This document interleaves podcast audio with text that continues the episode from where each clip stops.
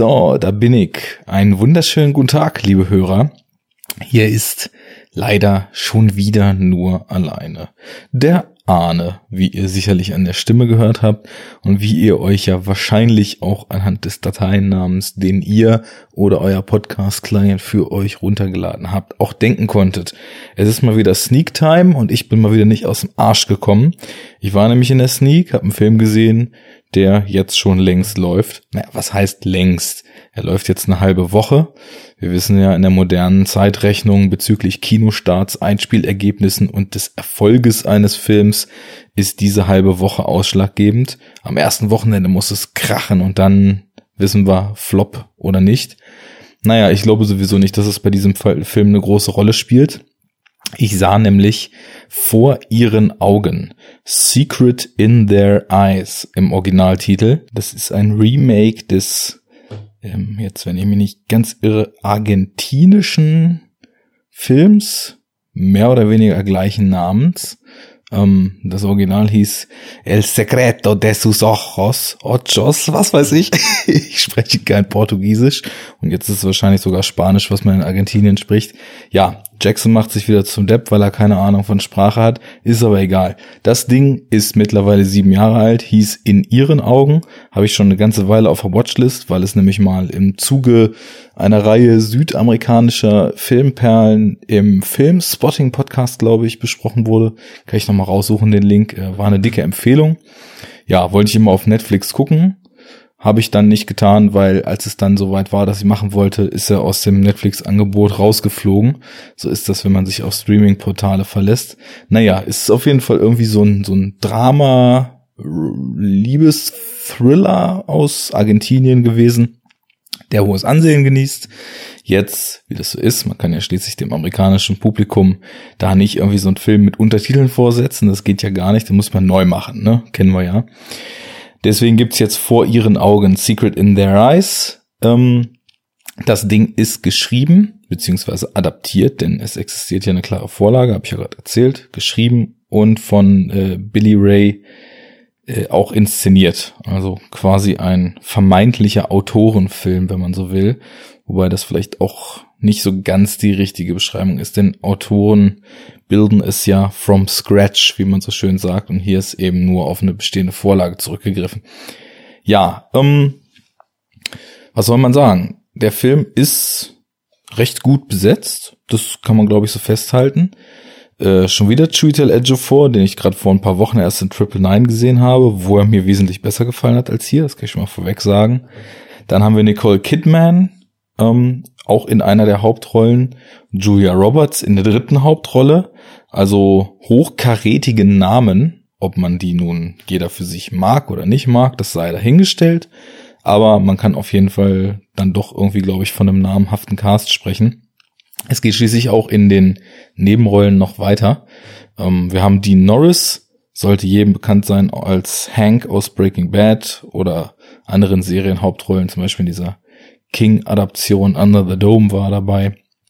Dann, äh, wie in der letzten Folge, schon wieder Alfred Molina, der auch wieder nur eine relativ kleine Rolle hat, die seiner Rolle in What the Fuck, den ich letztens vorgestellt habe, irgendwie auch recht ähnlich ist, obwohl er jetzt diesmal kein afghanischer ähm, ja, Staatschef, sondern ein Geheimdienst- oder Polizeisergeant ist, der aber sich ähnlich benimmt. Ja, und dann gibt es noch äh, Michael Kelly in einer kleineren Rolle. Den dürfte man ja aus den ersten Staffeln von House of Cards kennen. Ist, finde ich, auch ein sehr, sehr starker, ja, sehr ausdrucksstarker Schauspieler. Hat aber dann doch irgendwie so eine kleine Rolle, dass er dann hier nicht so richtig zeigen kann, wozu er eigentlich in der Lage ist. Und ähm, ja, das war es eigentlich so an Leuten, die jetzt hier irgendwie eine gewisse Relevanz für die Story haben. Es geht zwar irgendwie noch um einen Verbrecher, der wird gespielt, wenn ich mich jetzt nicht ganz irre, von Patrick Davis. Kann aber auch sein, dass ich es gerade durcheinander bringe. Ich weiß es nicht. Ähm, macht auch nix. Äh, worum geht's? Es ist eine Story, die sehr, sehr wirr erzählt ist in zwei verschiedenen Zeitebenen. Ebenen. Und zwar, ähm, die eine spielt sozusagen im Jetzt und die andere spielt kurz nach den 9-11-Anschlägen irgendwo in ja, ich glaube, Los Angeles. Da lernen wir diese gesamte Figurenkonstellation, die ich gerade vorgestellt habe, kennen. Die spielen quasi alle sozusagen auf derselben Seite. Es wird irgendwie eine Special Force aufgemacht, die irgendwie so hier Terrorismusbekämpfung und Prävention und so zur Aufgabe hat. Da treffen diese ganzen Figuren erstmalig aufeinander. Edgefor ist, glaube ich, vom von der Polizei abgesandt da in dieses in dieses äh, Special Team, was irgendwie auch scheinbar so ein bisschen institutions, institutionsübergreifend zusammengesetzt ist. Da lernen die sich alle kennen und ähm, ja, ich kenne jetzt keinen Trailer dazu. Ich weiß überhaupt nicht, wieso der Aufhänger ist. Auf jeden Fall ähm, also beziehungsweise wie viel von man von diesem Aufhänger schon wissen könnte. Ich will das jetzt nicht mal nicht alles verraten, weil es zumindest irgendwie noch so eine kleine Überraschung dann am Anfang des Filmes dann auch geben kann. Naja, also auf jeden Fall die Figur Ray, wie gesagt, ne, Edgeofor kommt nach Jahren zu diesem Team zurück, was irgendwie immer noch an den gleichen Sachen ähm, hängt und an den gleichen Sachen rumermittelt. Und wir erfahren, dass wohl irgendwas damals maßgeblich schiefgelaufen sein muss und sowohl diese Figuren so ein bisschen entzweit oder dauerhaft gebrochen hat, als auch ähm, andere weitreichende Folgen hatte. Und dann versucht er im Endeffekt das, was damals schiefgelaufen ist, und wir erfahren dann später, dass war sowohl von rechtlicher Seite als auch menschlich, äh, dass da ein ziemlich krasser Schicksalsschlag so seine Kreise gezogen hat. Ähm, er will das ganze Ding nochmal aufrollen, weil er wohl in Jahren der Kleinstarbeit wichtige Indizien gefunden hat, die diese Sache, die damals passiert ist, nochmal aufrollen könnten. Und ähm, ja, im Laufe des Films springen wir eigentlich immer hin und her. Wir sind in der Vergangenheit, sind in der Zeit, wo etwas ja mieses passiert ist, was auch eine Figur aus diesem Ensemble sehr sehr stark persönlich getroffen hat und ähm, ja sehen eigentlich alle, wie sie kollektiv versuchen, dieses Verbrechen, um das es da geht, aufzuklären und dabei so ein bisschen gegen Wände laufen. Dazu komme ich gleich so ein bisschen. Und dann sehen wir die Jetztzeit, wo sie quasi das Ganze versuchen, nochmal zu machen und alles, was damals schiefgelaufen ist, gerade zu biegen.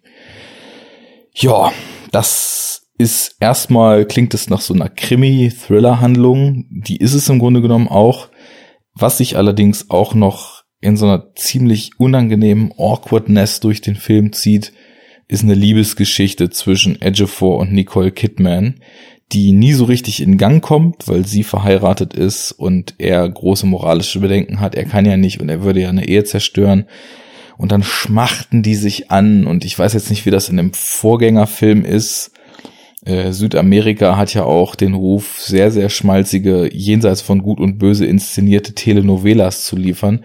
Und was in diesem Film dann eben also in puncto dieser Love Story losgebraten wird, das würde perfekt in so eine richtig billige, richtig kitschige und richtig nervige Telenovela passen.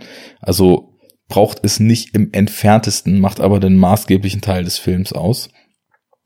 Jo, und da gehe ich dann jetzt mal langsam in die Rezeption über. Leider, leider, leider war es mal wieder ein Film, der mich überhaupt nicht abholen konnte. Ähm, die Erzählweise ist wirr. Es springt ständig hin und her und es wird ständig gefühlt ein riesengroßes Fach, Fass aufgemacht. Man soll warten, man soll sich danach dürsten, diese, dass diese Mystery-Aspekte langsam gelüftet werden. Was ist es nur, was da passiert ist? Und was ist es nur, was da schiefgelaufen ist? Und wo hängen die nur alle zusammen? Und immer wenn es so ein bisschen so den Hauch von Spannung kriegt, wird wieder in die andere Zeitebene geschnitten. Jegliches Tempo ist raus, jegliche Dynamik ist raus und auch jegliche leichte Bindung, die man so langsam aufzubauen geschafft hat, ist wieder weg, weil diese zwei Inkarnationen der Figuren sind halt auch total konträr. Wir haben auf der einen Seite diese jungen, dynamischen Versionen und wir haben dann so gebrochene, alles ist scheiße, unser ganzes Leben ist den Bach runtergegangen, wir sind ja von Tonnen schwerer Schuld erdrückt, äh, Inkarnationen aus der aktuellen Zeit. Dabei ist eigentlich so der Aufhänger gar nicht so verkehrt. Im Grunde genommen geht es nämlich darum, dass ganz grob umrissen diese Terrorabwehr und Terrorprävention, die die da durchführen sollen, den eigentlichen Ermittlungen im Wege steht. Und das macht moralisch gesehen und ähm, in Bezug auf diesen ganzen Rechtsapparat eigentlich total spannende Fragen auf. Denn ist es in Ordnung, äh, Dinge wohlwissentlich unter den Tisch zu kehren, auch schlimme Dinge, wer den Film vielleicht noch gucken will, der, der wird das dann sehen, nur um quasi einer größeren Sache zu dienen. Und das ist ja ein Themenkomplex, der zieht sich in sämtlichen Größenordnungen von kleinster Polizeiarbeit bis in höchste Regierungsebenen, wo ständig abgewogen wird, nehmen wir hier Kollateralschaden XYZ hin, um vermeintlich, und das ist ja das Wichtige dabei, denn Gewissheit hat man ja immer erst, wenn Dinge eingetreten sind, um vermeintlich Schlimmeres zu verhindern. Und äh, ja, da kreist und kurft das ganze Ding eigentlich sehr, sehr stark um Themen, die mich total abholen müssten, weil sowas mich eigentlich rasend macht und ich es oft sehr ungerecht finde, wenn in diese Richtung ähm, argumentiert wird, weil Unrecht bleibt Unrecht und ähm, ja, Menschen, deren, denen die Existenz zerstört wird, mit der Begründung, äh, mit der Begründung, es könnte ja noch schlimmer sein, das ist so gar nicht mein Ding. Da, da werde ich fuchsig. Und in dem Film wurde ich jetzt irgendwie nur partiell mal so ein bisschen auf die Palme gebracht dadurch, weil es einfach alles so unglaublich schleppend inszeniert ist. Also ich merke, ist in so eine seltsame Tendenz momentan. Vielleicht bin ich auch gedanklich nicht so ganz da und nicht so in der Lage, wirklich die kleinsten Nuancen und Feinheiten in Filmen in mich aufzusaugen, was den Effekt haben könnte, dass mir manches entgeht, keine Ahnung. Vielleicht ist es aber auch so, dass ich einfach nur merke, wie stark mir Timing immer wichtiger wird, weil ich habe das Gefühl, dass ich fast nur noch an Filmen rummäkle, dass sie kein oder schlechtes Timing haben und dass ihre Inszenierung so eine gewisse Fahrt fehlt.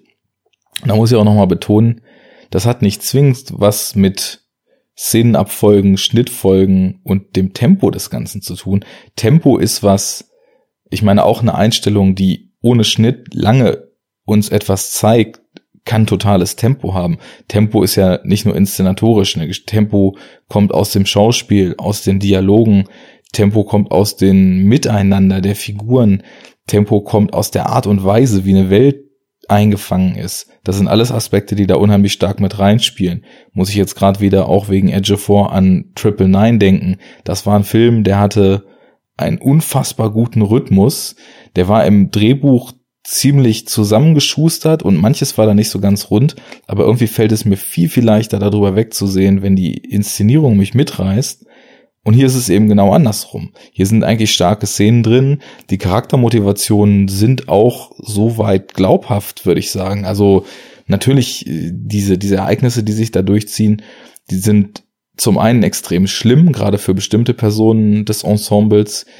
Und die wirken auch demoralisierend und desillusionierend auf die anderen, wie die sich also verhalten und wie Edgeforce Figur über die Jahre quasi so eine Obsession entwickelt, diesen Fall unbedingt noch lösen zu wollen und davon nicht loslassen zu können. Das kaufe ich sogar alles. Aber trotzdem, und das ist so ein kleines Fazit jetzt schon mal, habe ich jetzt Secret in Their Eyes nicht als guten Film empfunden, sondern als Film, der fast quälend und nicht im Sinne von es ist so schrecklich, was ich da sehe, ich kann es kaum aushalten, weil es mich so mitnimmt, sondern im Sinne von, jetzt kommt doch bitte mal voran, mach doch bitte jetzt mal hier irgendwas, ja, empfunden habe. Das, keine Ahnung, ob ich den Satz jetzt richtig beendet habe, ich weiß es nicht.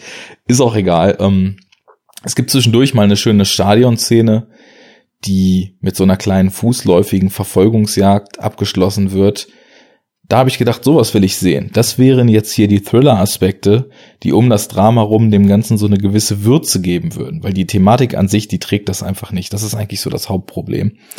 Und äh, ja, sowas gibt's aber selten. Ich habe natürlich jetzt auch in einem ganz anderen Zusammenhang durch Zufall gerade vor kurzem dann auch noch das Pendant dazu in der Originalversion aus Argentinien gesehen, wo in einem ziemlich furiosen Longtake diese komplette Stadionsequenz gefilmt wird. Dann bei einem Fußball, nicht wie amerikanisiert bei einem Baseballspiel in diesem Film jetzt. Ja, und ich, ich habe irgendwie so ein bisschen das Gefühl, auch ohne die Vorlage zu kennen, dass die Hollywoodisierung mit kitschiger Liebesgeschichte und mit Hickhack hin und her und Ehe kaputt und wir schmachten uns an und so weiter, dass das dem Ganzen schon wieder überhaupt nicht gut getan hat. Hm, was schade ist. Denn wie gesagt, der Themenkomplex, ähm, der da eigentlich aufgearbeitet wird, der hätte Potenzial zu viel. Ähm, ja, mal wieder, also vielleicht nicht schlecht, aber leider doch sehr, sehr durchschnittlich oder wir setzen in Klammern nochmal ein unter vor das durchschnittlich. Hat mich leider gar nicht packen können.